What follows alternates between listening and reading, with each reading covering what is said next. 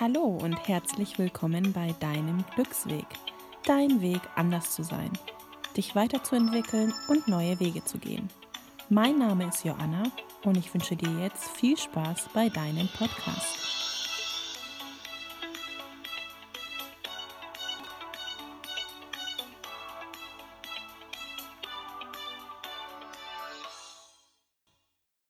Hallo, ihr wundervollen Menschen da draußen wundervoll, dass ihr wieder eingeschaltet habt zur nächsten Podcast-Folge. Heute soll es um unser Denken gehen. Wieso denken wir, wie wir denken? Wieso denken wir manchmal Dinge, die wir nicht denken wollen? Wieso grübeln wir denn? Genau, und da möchte ich euch ein bisschen mehr erzählen. Zu dieser ganzen Denkgeschichte muss ich dazu sagen, bin ich auch erst gekommen, nachdem es mir wirklich eine gewisse Zeit lang nicht gut ging.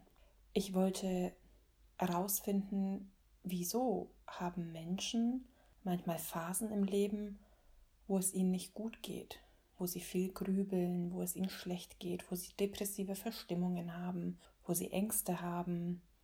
Man muss dazu sagen, ich bin ein schon immer sehr positiv denkender Mensch, ein sehr optimistischer Mensch. Ich immer gesagt, es gibt für alles eine Lösung. Dann kam irgendwann diese Phase in meinem Leben, die ich in der Folge davor schon erwähnt hatte, wie es denn überhaupt dazu kam, dass es mir nicht gut ging. Und als diese Phase damals da war, hatte ich ja angefangen, Bücher zu lesen von wundervollen Autoren, also wirklich, wirkliche Augenöffner waren das ja. Und so habe ich immer mehr dieses Interesse gehabt zu wissen, wie funktioniert denn unser Denken überhaupt? Wieso denken wir überhaupt? Wieso denken wir so? Wieso denkt der andere so? Woran liegt das? Wieso ist der eine optimistisch? Wieso ist der andere pessimistisch? Das wollte ich weiter erforschen und habe mich immer mehr und mehr hineinbelesen in diese Sachen und muss sagen, war wirklich sehr überrascht und habe mir, als ich die ersten Aha-Erlebnisse hatte, gedacht, wenn das Wissen, was ich jetzt habe, verbreitet wird, dann wäre die Welt so viel besser, weil die Leute wüssten, dass sie selber dafür verantwortlich sind, wie es ihnen letztlich geht. Und ich bin auch der Meinung, und das muss irgendwann einfach irgendwie bearbeitet werden, dass die Sache mit dem Denken, wie funktioniert unser Gehirn, wie funktionieren unsere Gefühle, was sind Gefühle, wie gehe ich damit um, so ein, ein Fach muss in der Schule einfach sein. Ja? Also ich denke, man muss ein Fach entwickeln, wo der Mensch lernt, wie gehe ich mit meinem Gehirn um, wie kann ich das logisch einsetzen, ja. Ihr müsst immer bedenken, euer Gehirn, es denkt ja den ganzen Tag. Also es ist ja wirklich sehr, sehr schwierig, mal nicht zu denken, ja. Wenn ihr euch das mal bewusst macht, quasselt ja da den ganzen Tag irgendeine Stimme in eurem Kopf. Also quasi ihr hört euch meistens selber, wie ihr mit euch redet. Manche machen das auch laut, ja. Also ich bin jetzt zum Beispiel auch so ein Typ Mensch, wenn ich ähm, alleine zu Hause bin. Ich spreche oft Gedanken einfach laut aus. Sagen wir mal, ich laufe in die Küche und dann sage ich laut, ach, ich mache mir jetzt einen Kaffee. Ja, normalerweise denkt man das nur manche Menschen sprechen das laut aus. Man sagt auch, die Menschen, die das laut aussprechen, machen das deshalb. Also früher war mir das nicht bewusst. Erst wenn man sich damit so befasst, achtet man mehr darauf. Vielen Menschen ist es nicht bewusst. Ich habe auch einige meiner, meiner Kunden befragt, ob sie denn selber mit sich sprechen, wenn sie alleine sind. Also jetzt nicht im Sinne von Hallo, wie geht's dir? Danke, mir geht's gut. Das wäre ein bisschen nicht ganz korrekt, aber dass sie quasi ihre Gedankengänge laut aussprechen. Und viele haben gesagt, Hä, nee, nee, das mache ich nicht, nein, ich glaube nicht. Und haben dann bewusst darauf geachtet und beim nächsten Besuch sagten sie dann, du, ich habe das mal ein bisschen mehr bewusster beobachtet und ja, ich tue das wirklich. Ich sage natürlich nicht die ganze Zeit, aber manchmal spreche ich Dinge laut aus. Und das machen wir deshalb, weil unser Gehirn nimmt, also glaubt am ehesten unserer eigenen Stimme. Also das, was du laut aussprichst, das glaubt dann dein Gehirn. Das bedeutet natürlich aber auch, wie sprichst du denn mit dir? Ja, sagst du, oh, du blöde Kuh, warum hast du das wieder so gemacht? Jetzt hast du das wieder falsch gemacht, ich kann das nicht, oh, ich wusste, ich bin schlecht darin. Oder redest du anders mit dir? Sagst du, oh, super, das hast du klasse gemacht und wow, du bist ein wundervoller Mensch, oh, sehe ich heute toll aus. Solche Dinge, ja. Also, wie kommunizierst du denn intern mit dir selber? Das macht sehr viel aus, wie wir auch eingestellt sind zu uns, zum Leben und so weiter. Eher positiv ausgerichtet oder eher negativ ausgerichtet. So, dann, was auch ein ganz, ganz großer Aspekt ist, um jetzt mal auf das Denken direkt zu kommen, wie unser Gehirn denn funktioniert. Wieso denkt der eine dies und der andere denkt jenes. An sich kommen wir auf die Welt. Als kleines Baby denkt man gar nichts. Ja, man nimmt einfach nur wahr. Man ist einfach im jetzigen Moment und man nimmt wahr. Mm, das Ganze geht bis zu einem bestimmten Alter. Ich würde jetzt mal sagen, so ab zwei fängt das Kind an, eben nicht mehr einfach zu sein, sondern fängt langsam an, die Dinge von außen so wahrzunehmen, dass es quasi, das klingt jetzt ein bisschen hart, manipuliert wird von seiner Außenwelt. Und somit beginnt dann, man sagt immer so zwischen zwei und drei bis ungefähr zum siebten Lebensjahr, programmieren sich unsere inneren Ausrichtungen. Ja, das bedeutet, da ist so eigentlich dieser Hauptkern, wo Eltern vor allem auch darauf achten sollten, was bringe ich denn meinem Kind wirklich bei?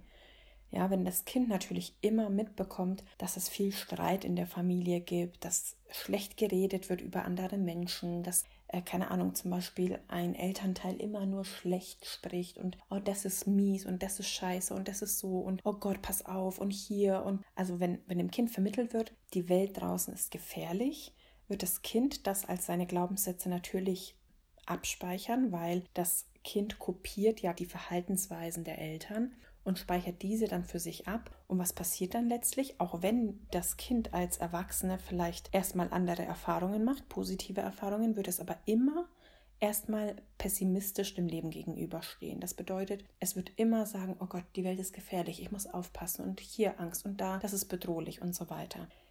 Diese Glaubenssätze können aber auch geändert werden. Es kann natürlich aber auch andersrum laufen. Das bedeutet, wenn ich meinem Kind beibringe, dass es sich auch einfach ausprobieren kann. Natürlich müssen wir als Eltern Gefahren abschätzen und diese natürlich verhindern. Das ist ganz klar und logisch. Aber ich denke dennoch, dem Kind zu zeigen, hey, die Welt ist schön, du kannst Dinge ausprobieren, du musst nicht immer Angst haben. Natürlich, wir haben einen ganz automatischen Instinkt, dass wir Gefahren als bedrohlich empfinden. Das ist auch total gesund, ja. Das ist quasi in unserem Reptiliengehirn, ist es von früher noch so abgespeichert in der Steinzeit und so, ja, dass wir, wenn eine Gefahr gedroht hat, das auch als Gefahr empfunden haben. Also Ängste sind ja gut für uns, ja, wenn sie aber gesund sind, sprich unsere Urängste. Das ist total in Ordnung. Es gibt ja aber auch Ängste, die einfach als falscher Glaubenssatz erlernt worden ist. Und da kann man ansetzen und diese verändern. Denn wenn wir diese Glaubenssätze behalten, passiert einfach Folgendes, dass wir unser ganzes Leben von diesen Glaubenssätzen abhängig machen und uns einfach damit sehr viel Lebensfreude wegnehmen und uns sehr einschränken in unserem ganzen Leben, ja, und das wollen wir natürlich nicht. Und ich bin super dankbar, dass wir einfach auch von der Hirnforschung und von der persönlichen Weiterentwicklung so weit sind, dass jeder Mensch die Möglichkeit hat, etwas zu verändern und das auch zu verstehen. Wenn man sich wirklich damit befasst, gibt es einfach diese Möglichkeit, sich da zu verändern und, und Dinge neu zu machen. Genau.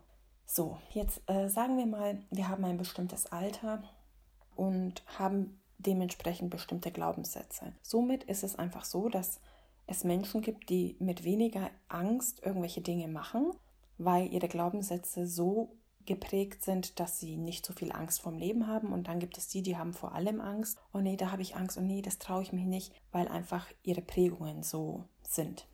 Verändern können wir das. Es ist so, dass wir 2000, das hatte ich äh, in der Folge davor schon erwähnt gehabt, 2000, ich kann euch jetzt das Jahr gerade gar nicht sagen, wurde ja auch ein Preis verliehen an den, ich verlinke es euch, ich habe jetzt den Namen natürlich nicht im Kopf, hat ein Hirnforscher einen Preis erhalten, dass er eben herausgefunden hat, dass unser Gehirn wandelbar ist. Man ist immer davon ausgegangen, dass die Glaubenssätze, die wir quasi abgespeichert haben als Kind, dass wir diese nicht mehr löschen können, also quasi nicht mehr bearbeiten und das ist unser Glaubenssatz und der wird uns bis zu unserem Lebensende bleiben. Dem ist aber nicht so. Ein Hirnforscher hat zum Glück, und ich bin so dankbar dafür, herausgefunden, dass unser Gehirn wandelbar ist. Das Ganze nennt sich Neuroplastizität. Das könnt ihr gerne auch mal recherchieren und googeln. Da gehe ich jetzt erstmal nicht intensiver drauf ein. Das können wir gerne mal in einer separaten Podcast-Folge machen, wo ich mich intensiver zu dieser Neuroplastizität äußern werde. Jedenfalls ist das Gehirn wandelbar. Das bedeutet, man kann abgespeicherte Glaubenssätze verändern. Ja, das ist natürlich nicht so, dass das von heute auf morgen geht. Das ist schon sehr viel Arbeit und auch harte Arbeit. Das ist quasi ein tägliches Training des Gehirns, genauso wie manche täglich trainieren, um Muskeln aufzubauen, ist es da einfach wichtig, das Gehirn so zu trainieren, dass ich gewisse Einstellungen in meinem Leben oder Glaubenssätze verändere, indem ich die alten Denkmuster ersetze durch eine neue Denkweise und diese mir immer wieder wiederhole. Ich muss die am Anfang nicht mal glauben, aber wenn ich die eine bestimmte Anzahl oft wiederholt habe, meistens sagt man ungefähr 21 Mal, bei manchen kann es ein bisschen länger dauern, bei manchen ein bisschen weniger. Natürlich nicht jetzt hintereinander. Also es ist jetzt nicht so, dass ich jetzt sage, keine Ahnung, sagen wir mal was ganz Banales. Ich bin nicht gut genug, ist jetzt zum Beispiel mein negativer Glaubenssatz. Und ersetze den durch Ich bin wertvoll. Natürlich wird es nicht so laufen, dass ich mir jetzt 21 Mal hintereinander sage, ich bin wertvoll, ich bin wertvoll, ich bin wertvoll, ich bin wertvoll und dann ist es abgespeichert. Das ist nicht damit gemeint. Es ist einfach damit gemeint, dass die Regelmäßigkeit täglich da sein muss mit diesem neuen Glaubenssatz. Also sobald ich merke, ich erwische mich wieder bei meinem neg negativen Glaubenssatz, oh, ich bin nicht gut genug oder oh, ich wusste, ich kann das nicht, wirklich sich zu stoppen ja, da kommt wieder diese Achtsamkeit ins Spiel, indem man bewusst wahrnimmt, was man für Denkprozesse hat und wirklich sagt, stopp. Ich verändere in dem Moment, wo ich das gedacht habe jetzt, den Glaubenssatz in einen neuen. Ich bin gut genug, ich schaffe das, ich kann das. Und umso öfter ich das wiederhole und tue, wird das irgendwann umprogrammiert. Und das ist so spannend, weil das, was ich jetzt genannt habe, ist einfach ein banales Beispiel, ja. Aber es gibt wirklich schwerwiegendere Grübeleien und Gedankengänge, die man hat und vielleicht auch weiß, dass sie nicht gut für einen sind. Und diese kann man auch umprogrammieren. Und das ist so spannend. Und ich weiß selber von eigener Erfahrung, dass es wirklich harte Arbeit ist. Und manchmal kommt man ans Verzweifeln, wenn man sich dann denkt, oh, jetzt kommt dieser Gedanke wieder und ich will nicht schon wieder. Dann erwischt man sich, dass man wieder über ein bestimmtes Thema nachgrübelt und da einfach wirklich zu sagen, nee, ich schaffe das jetzt ich schaffe das und ich fange dann wieder an und wieder. Das ist immer so ein bisschen das Gefühl, man fängt immer wieder von vorne an. Aber das ist es nicht, weil irgendwann kommt dann dieser Punkt, wo man nach ein paar Tagen oder Wochen sagt, komisch, jetzt habe ich das die letzten Male gar nicht mehr gedacht. Und dann ruft man es zwar wieder auf, aber man muss wirklich immer wieder von vorne anfangen und irgendwann wird das einfach weg sein. Ähm, genau, auch hierzu werde ich irgendwann intensiver eingehen, weil ich könnte Ewigkeiten über dieses Thema reden. Aber jetzt noch mal ganz kurz, wieso denken wir denn das, was wir denken? Wieso denken wir das, was wir denken? Es sind, wie wir jetzt eben schon festgestellt haben, Programmierungen von außen. Wir können nur Dinge denken, wenn wir diese im Außen wahrgenommen haben und diese abgespeichert haben. Ihr müsst euch vorstellen, unser Gehirn oder euer Gehirn funktioniert wie Google. Ich vergleiche das immer wie Google. Das heißt, wenn ihr etwas eingebt in euer Gehirn, dann wird euch das Gehirn wird alles durchsuchen, was er hat zu diesem Thema und wird euch das vorzeigen. Und jetzt sagen wir mal ein Beispiel. Ihr gebt bei Google Apfel ein. Also durchsucht Google alles, was er zum Thema Apfel findet und wird euch ganz viele Seiten zeigen, was er denn zum Thema Apfel gefunden hat. So, jetzt sagen wir mal, ich sage euch, denke nur an einen Apfel. Denke die ganze Zeit nur an einen Apfel. Was passiert denn dann? Es passiert folgendes. Apfel, Apfel, Apfel, Apfelkuchen, Apfelbaum. Oh, es gibt ja grüne Äpfel, es gibt rote Äpfel, oh, ich könnte eigentlich mal wieder einen Apfel essen. Ich habe lange keinen Apfel mehr gegessen. Und somit, äh, also merkt ihr, euer Gehirn kann gar nicht nur an Apfel denken. Er wird euch alles, was ihr ihm reingetippt habt, suchen, was er in Verbindung mit einem Apfel denn abgespeichert hat. Und so ist das mit allen Dingen. Ihr könnt es quasi auf alles, was ihr habt an, an Gedanken, so sehen, ja. Das bedeutet, wenn ihr irgendeinen Begriff in eurem Gehirn habt, wird euch euer Gehirn alles zeigen, was er zu diesem Begriff schon mal irgendwo gesehen hat. Gesehen, gehört, was auch immer. So, und da ist eben das Spannende, wo wir persönlich eingreifen können. Das bedeutet, womit nährst du denn dein Gehirn? Gibst du deinem Gehirn nur negative Sachen oder gibst du deinem Gehirn positive Sachen? Und deshalb, ich habe ähm, vor über vier Jahren, weil ich da eben ähm, gelernt habe, wie das Ganze funktioniert, habe ich bewusst aufgehört, Nachrichten zu gucken. Wirklich ganz bewusst. Ich habe gesagt, ich gucke keine Nachrichten mehr, ich höre keine Nachrichten mehr, ich lese keine Nachrichten mehr, weil Nachrichten sind ja auch etwas, was zu, ich würde sagen, 99 Prozent negativ sind. Es wird einem gezeigt, was für Leid wir haben, was passiert auf der Welt und so weiter.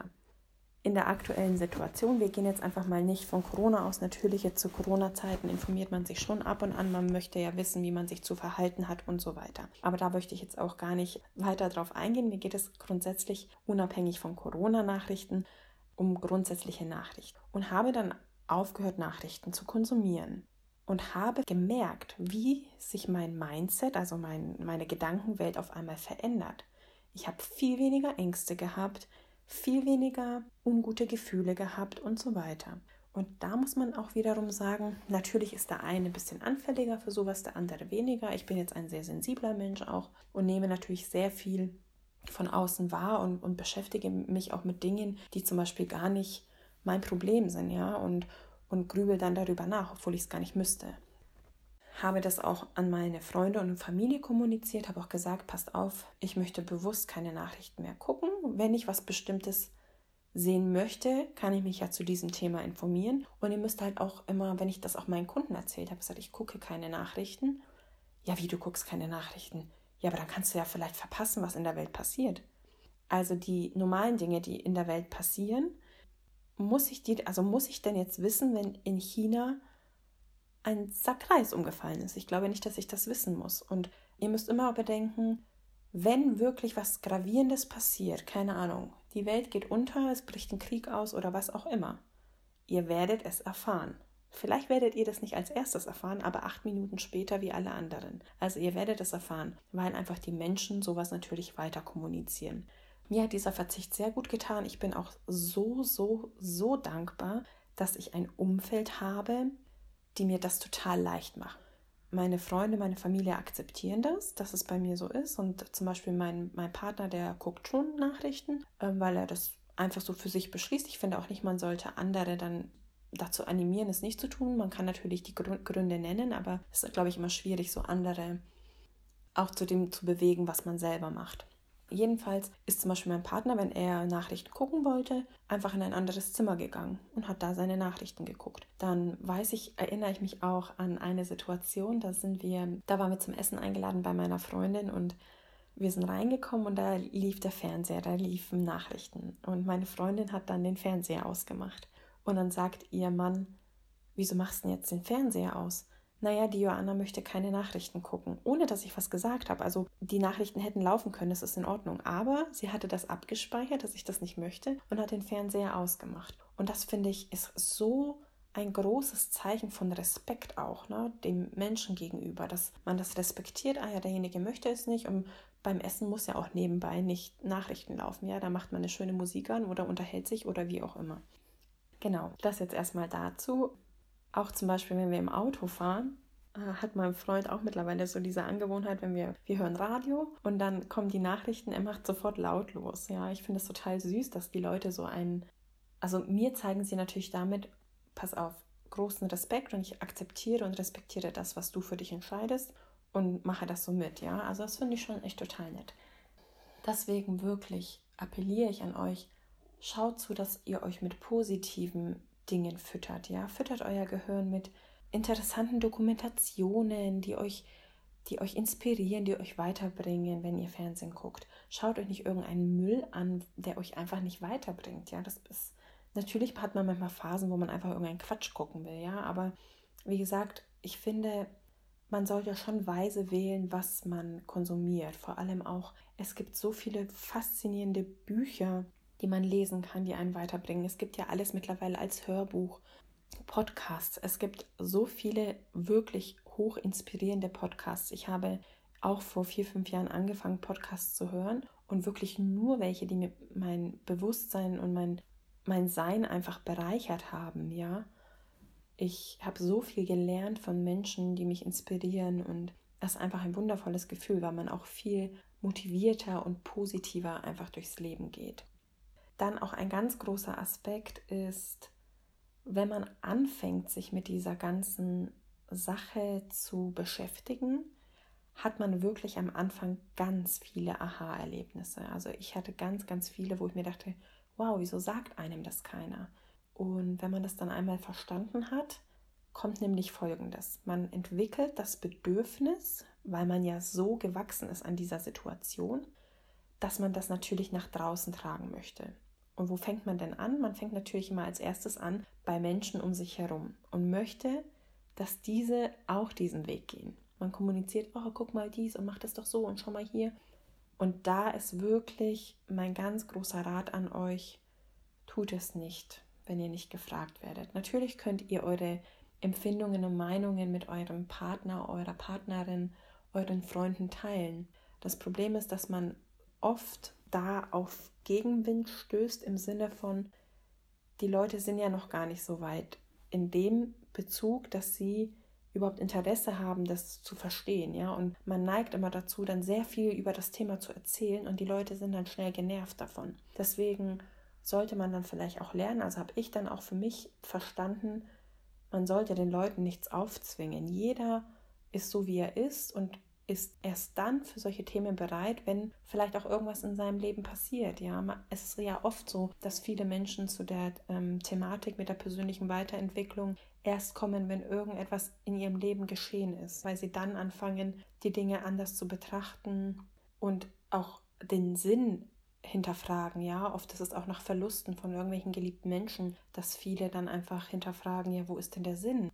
Und dann kommen diese ganzen Entwicklungsschübe, wo man sich dann weiterentwickelt im Sinne von, wie kann man das Leben denn noch anders sehen und so weiter. Genau, so viel zum Thema, wie sollte ich denken, was kann ich tun und wieso denken wir so, wie wir denken. Und jetzt noch ein Thema, was auch dazu gehört, was ich auch so total interessant fand, als ich das, als es mir auch erstmal klar geworden ist. Ich hatte dann in ganz vielen Podcasts, Büchern immer diesen Satz gelesen, Du bist so wie die fünf Personen um dich herum. Das bedeutet, du bist quasi eine Mischung aus den fünf Personen, mit denen du die meiste Zeit verbringst.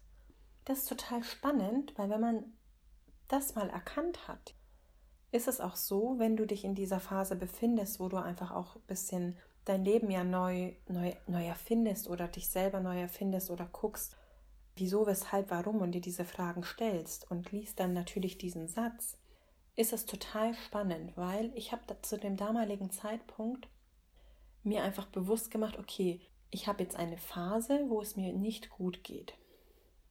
Es ist auch so, dass wir ja immer die Menschen gegenüber spiegeln. Also triggern ja auch nur Sachen, wenn du damit ein Thema hast. Verstehst du? Wenn lasst mich mal kurz überlegen, ob ich ein Beispiel für euch habe. Sagen wir mal Thema. Ich habe jetzt ein gutes Beispiel. Ihr seid bei einer Teambesprechung mit eurem Chef. Jetzt sitzt ihr da mit euren fünf Arbeitskollegen und euer Chef ist da. Jetzt sagt euer Chef, ich finde es wirklich nicht schön, wenn der Müll, der weggebracht werden muss, immer wieder ignoriert wird und es ist einfach nicht in Ordnung. Wann fühlst du dich denn angegriffen? Wenn du jemand bist, der den Müll immer wegbringt oder wenn du jemand bist, der den Müll nicht wegbringt? Du fühlst dich natürlich nur angegriffen, wenn du jemand bist, der den Müll nicht wegbringt. Und das ist immer so, dass egal in welcher Hinsicht müsst ihr immer bedenken, ihr fühlt euch nur getriggert von jemanden oder von Situationen oder von Dingen, die andere Menschen sagen, weil sie spiegeln ja nur euer einzigstes Empfinden dazu, also euer Denken zu dem Thema. Das heißt, wenn ihr mit einer Thematik gar nicht verbunden seid oder euch nicht damit verknüpft fühlt, habt kein Thema damit, dann fühlt ihr euch überhaupt nicht angegriffen. Habt ihr aber ein Thema selber damit, dann fühlt ihr euch angegriffen. Und das ist auch immer total spannend, dass euch Leute das einfach nur spiegeln.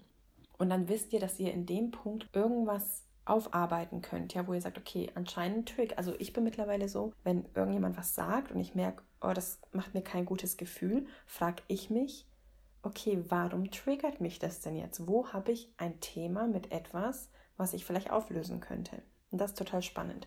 Kommen wir jetzt aber nochmal zu diesen fünf Leuten um dich herum. Als ich das gelesen hatte, habe ich mir damals Gedanken gemacht, okay, was könnte denn der Grund sein, dass es mir jetzt aktuell so schlecht geht? Und habe die fünf Menschen reflektiert, mit denen ich am meisten Zeit verbringe.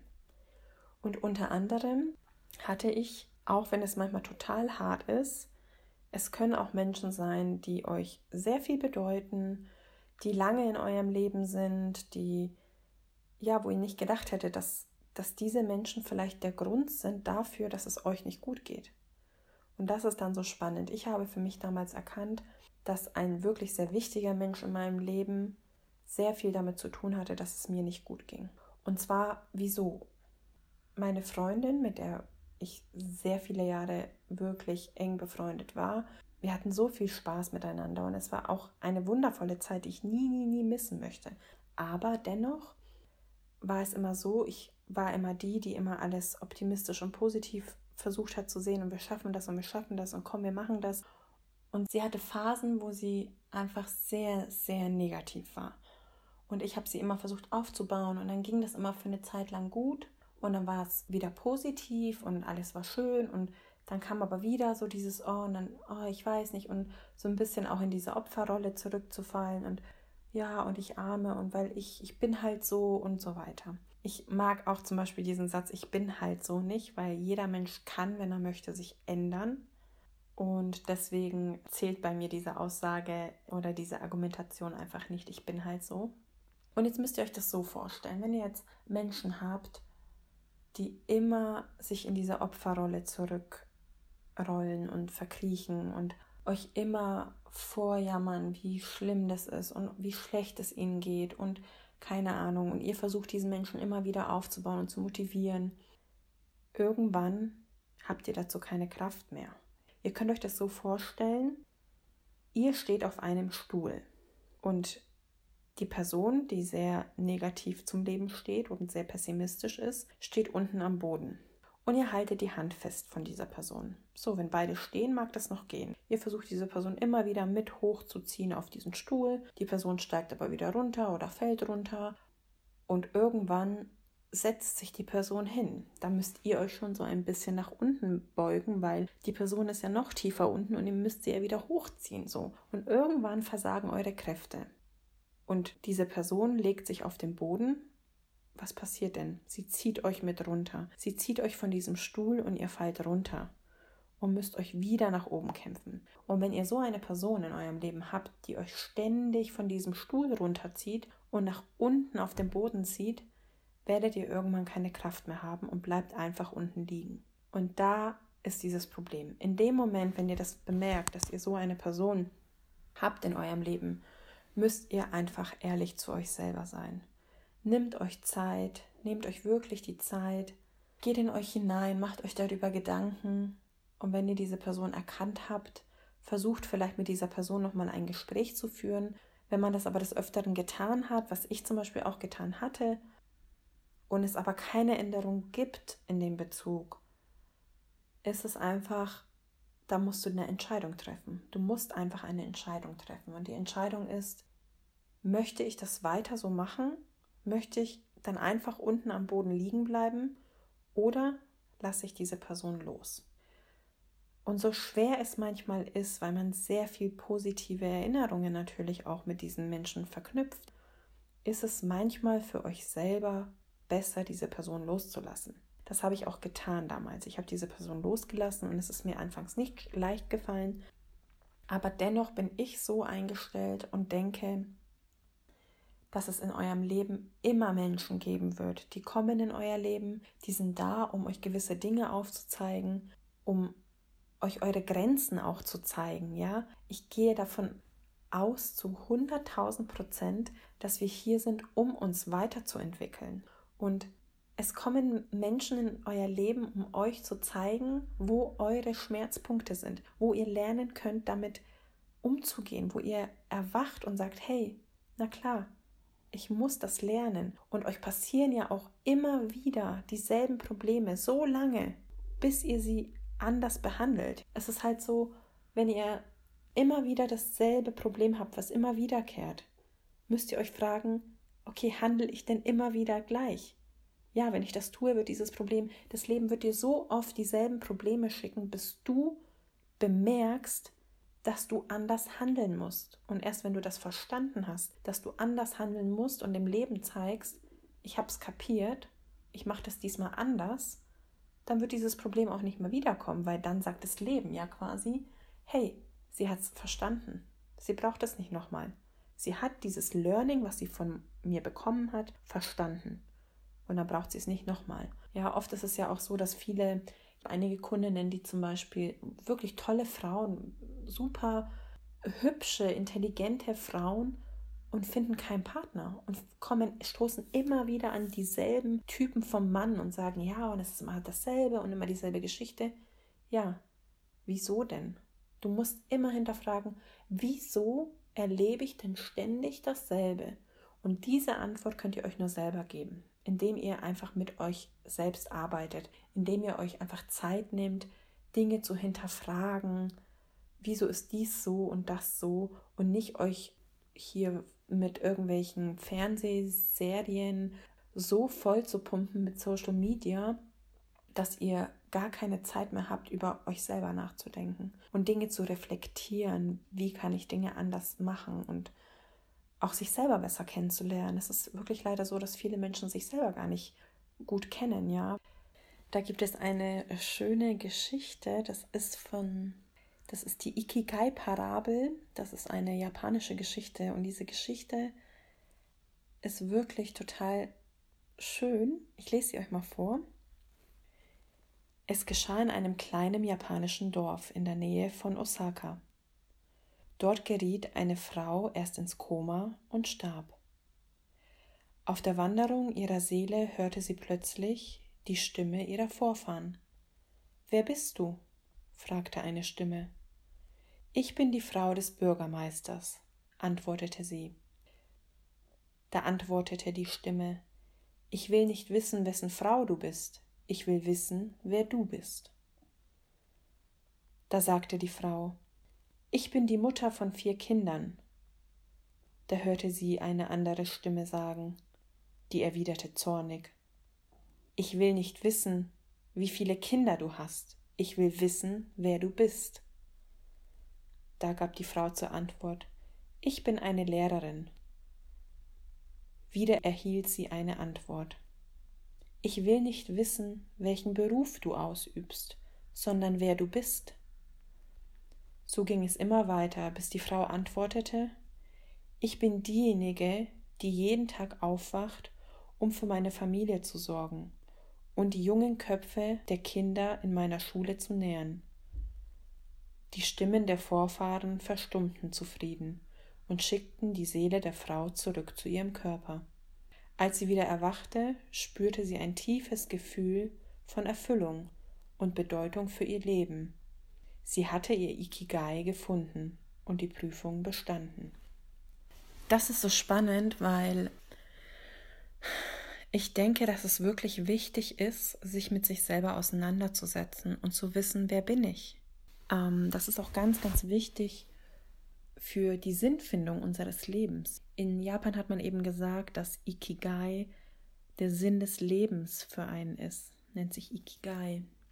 Und das Spannende ist, dass ganz viele Menschen ihr Ikigai nicht gefunden haben oder nicht wissen, was es ist. Ich denke auch, dass solche, ich sage immer, depressive Verstimmungen meist daraus kommen, wenn wir in dem, was wir tun, keinen Sinn mehr sehen. Das bedeutet, um da rauszukommen, musst du deinem Leben wieder einen Sinn geben. Das ist nicht immer ganz einfach, seinen Sinn zu finden, aber man kann das, ja. Zum Beispiel auch dieses, dieser Begriff Burnout. Ich stand ja auch kurz vor einem Burnout. Viele denken immer, ein Burnout hat was damit zu tun, dass man überarbeitet ist. Mm, ich würde das ein bisschen anders formulieren. Nicht im Sinne von überarbeitet, weil man zu viel arbeitet, sondern nicht das Richtige arbeitet. Ja, sondern etwas arbeitet, was einem sehr viel Kraft und Energie zieht. Da ist einfach das Spannende. Ich habe ja, ich bin jetzt seit fast 13 Jahren selbstständig und habe die ersten Jahre meiner Selbstständigkeit viel, viel mehr gearbeitet, wie ich das jetzt tue. Und hätte ja rein theoretisch, wenn ich fünf, sechs, sieben, acht Jahre am Stück so viel arbeite, wie ich gearbeitet habe, müsste ich ein Burnout bekommen, weil es so viel Arbeit ist, was der normale menschliche Körper ja eigentlich gar nicht schaffen könnte. Aber er schafft es schon, wenn es eine Arbeit ist, die dich inspiriert, die dir Kraft gibt und nicht dir Kraft nimmt. Und das ist eben so das Spannende, wenn du einen Beruf hast, den du ausübst, der dir Kraft nimmt, überwiegend. Ich meine, es gibt immer Situationen, wo es einfach sehr kraftraubend ist, aber wenn das natürlich die ganze Zeit der Fall ist, dass dein Beruf dir Kraft nimmt, wirst du in den Burnout kommen, weil dein, deine Energie, die Reserven irgendwann leer sind. Deswegen ist es immer wichtig, einen Beruf auszuüben, der quasi deine Berufung ist. Beruf kommt ja von Berufung. Das bedeutet, was ruft denn nach dir? Was ist das, was du tust, was dir Kraft gibt und sie dir nicht nimmt? Da solltet ihr euch immer fragen, um einfach wirklich auch euren Traumjob zu finden, was würdet ihr tun oder womit beschäftigt ihr euch den ganzen Tag, wo die Zeit verfliegt, wo ihr auf die Uhr guckt und sagt, oh, jetzt ist schon wieder so viel Zeit vergangen und ihr nicht aufhören könnt, an diesen Themen zu sitzen. Das ist meistens das, was ihr beruflich gerne machen wollen würdet. Ja, also da sage ich immer, da steckt die Berufung dahinter. Oder nehmen wir mal an, ihr habt, ihr habt so viel Geld ohne Ende. Ihr müsst euch ums Geld, müsst ihr euch keine Gedanken machen. Was würdet ihr denn dann tun? Wisst ihr? Also, was würdet ihr denn machen? Ihr würdet natürlich am Anfang will man reisen und keine Ahnung, aber man würde sich ja irgendwann eine Aufgabe suchen. Und was wäre denn diese Aufgabe, die ihr tun würdet? Was würdest du tun, auch wenn du kein Geld dafür bekommst? Und das ist so spannend, wenn ihr euch diese Frage stellt, was würde ich tun, wenn ich kein Geld dafür bekommen würde? Und würde es trotzdem tun und hätte Freude daran. Und sich da in diese Richtung zu entwickeln. Ich habe aber auch ganz viele natürlich da kommen dann immer so ein bisschen auch die Pessimisten oder viele nennen das dann Realisten. Naja, man, ja, Joanna, man muss ja Geld verdienen. Ja, aber du kannst natürlich auch Geld verdienen mit einer Sache, an der du Freude hast. Keiner sagt dir, dass du Geld verdienen musst mit etwas, wo du dir jeden Morgen denkst, ich habe keinen Bock dahin zu gehen. Also da ist, glaube ich, so auch dieser Punkt, wo man oft einfach aneinander gerät, wenn man sowas sagt, weil viele dann sagen, naja, das geht ja nicht. Wie, wie soll ich denn einen Job finden, wo ich das tue, was ich liebe und äh, soll dann auch noch Geld damit verdienen? Das geht doch nicht. Doch, das geht. Und es geht deshalb und auch nur dann, wenn du genau weißt, wer du bist und was du gerne machen möchtest. Es gibt ja viele Sachen. Die einen sind total gerne mit Tieren. Ja, okay, dann muss ich mich halt informieren, was kann ich denn in die Richtung machen. Dann gibt es Leute, die sagen, ja, ich reise gerne ich reise gerne und ich kann ja nicht dafür Geld verlangen, wenn ich reise. Nein, du kannst vielleicht nicht dafür Geld verlangen, aber es gibt Branchen, die dir vielleicht zumindest das ermöglichen können, ja. Du kannst Stewardess werden, dann bist du viel in der Welt unterwegs, ja, und, und siehst Dinge und wirst dafür bezahlt. Natürlich ist der Aspekt, dass du deinen Job machen musst, aber dennoch bist du überall in anderen Ländern und siehst die Welt. Wenn das das ist, was dich erfreut, dann musst du sowas machen oder Reiseführer oder es gibt ja ganz viele verschiedene Dinge, ja. Und da denke ich, keine Ahnung, dann gibt es Leute, ja, ich esse gerne. Ja, okay, aber wenn du gerne isst, ich weiß nicht, vielleicht kochst du auch gerne. Wenn du gerne kochst, naja, dann guck doch mal, vielleicht kannst du ja in der, in der Küche mal aushelfen, einfach mal zu gucken. Man sagt ja auch nicht, dass man von heute auf morgen seinen Job kündigt und sagt, okay, jetzt kündige ich meinen Job, weil da bin ich nicht glücklich und jetzt fange ich irgendwas Neues an. Das muss ja nicht so gehen. Das habe ich auch nicht so gemacht und das haben viele andere auch nicht so gemacht, sondern man macht sich bewusst, okay, erstmal zu erkennen, in welche Richtung möchte ich denn gerne gehen ah, mir gefällt dies und jenes. Zum Beispiel, mir gefällt was mit Tieren zu machen. Ich habe aber keine Ausbildung im, im Tierbereich, ja, egal ob es beim Arzt ist oder sonst wo, beim Tierarzt oder so. Okay, aber ich kann doch neben meinem Hauptjob sagen, ich mache einen Nebenjob oder fang doch erstmal mit einem Praktikum an. So, jetzt hast du Urlaub und sagst, ich mache jetzt eine Woche Praktikum in einem Tierheim zum Beispiel. Ja, oder im Zoo. Einfach mal ein Praktikum machen. Ein Praktikum kriegt man meistens immer, weil dafür bekommt man kein Geld, das ist freiwillig, man unterstützt diejenigen, um einfach einen Einblick zu bekommen. So, und damit ist ja schon der erste Stein gefallen, ja. Jetzt bin ich zum Beispiel, sagen wir mal im Zoo. So, jetzt habe ich ein Praktikum in einem Zoo gemacht. Hat mir total gut gefallen. Was ist denn passiert? Ich habe ja Menschen kennengelernt. Also befrage ich diese Menschen. Sag mal, wie hast du das denn gemacht? Wie bist denn du zu deinem Tierpflegerjob gekommen? Oder was könnte ich denn tun? Gibt es da irgendwelche Weiterbildungen? Sich dann informieren. Und meistens, man muss erstmal diesen ersten Schritt gehen. Du musst nicht wissen, wie der ganze Weg funktioniert bis zum Ziel. Das musst du nicht wissen. Aber du musst wissen, wie du den ersten Schritt gehst. Und wenn du den gehst, kommt der Rest meistens von alleine, weil dann ergibt eins das andere und so weiter. Und das ist, glaube ich, das Spannende. So, dann nehmen wir mal an, jetzt machst du ein Praktikum, das taugt dir, jetzt sagt dann jemand, ja, pass auf, das kannst du zum Beispiel neben der Arbeit, kannst du dich da weiterbilden, kannst das machen oder pass auf, wir suchen eine 450 Euro Kraft, hast du Lust bei uns zu arbeiten? Ah ja, gerne aushilfsweise. Und somit entwickelt sich das weiter und irgendwann kannst du vielleicht deinen Hauptjob als Teilzeitjob machen und in dem anderen Job ein bisschen mehr arbeiten und irgendwann kannst du deinen Hauptjob, der dir sowieso nicht gefällt, aufgeben, um was Neues zu machen. Das Problem auch ist immer, dass die Menschen erwarten, dass sowas von heute auf morgen geht. Das ist natürlich ein Entwicklungsprozess und es kann ein, zwei, drei Jahre dauern. Aber man muss losgehen, weil wenn du nie losgehst und sagst, na ja, das wird ja eh nicht und es ist ja alles so umständlich und es hat ja was mit Veränderung zu tun. Oh, Veränderung ist anstrengend, das will ich eigentlich nicht. Ja, dann darfst du aber auch nicht jammern. Da musst du einfach sagen, okay, ich bin glücklich so wie es ist.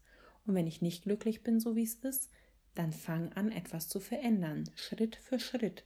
Es muss nicht von heute auf morgen gehen, das kann einfach in Schritten nebenbei gehen. Und irgendwann hast du das. Und jetzt nehmen wir mal an, du veränderst nichts und lässt alles, wie es ist und bist aber unzufrieden und jammerst.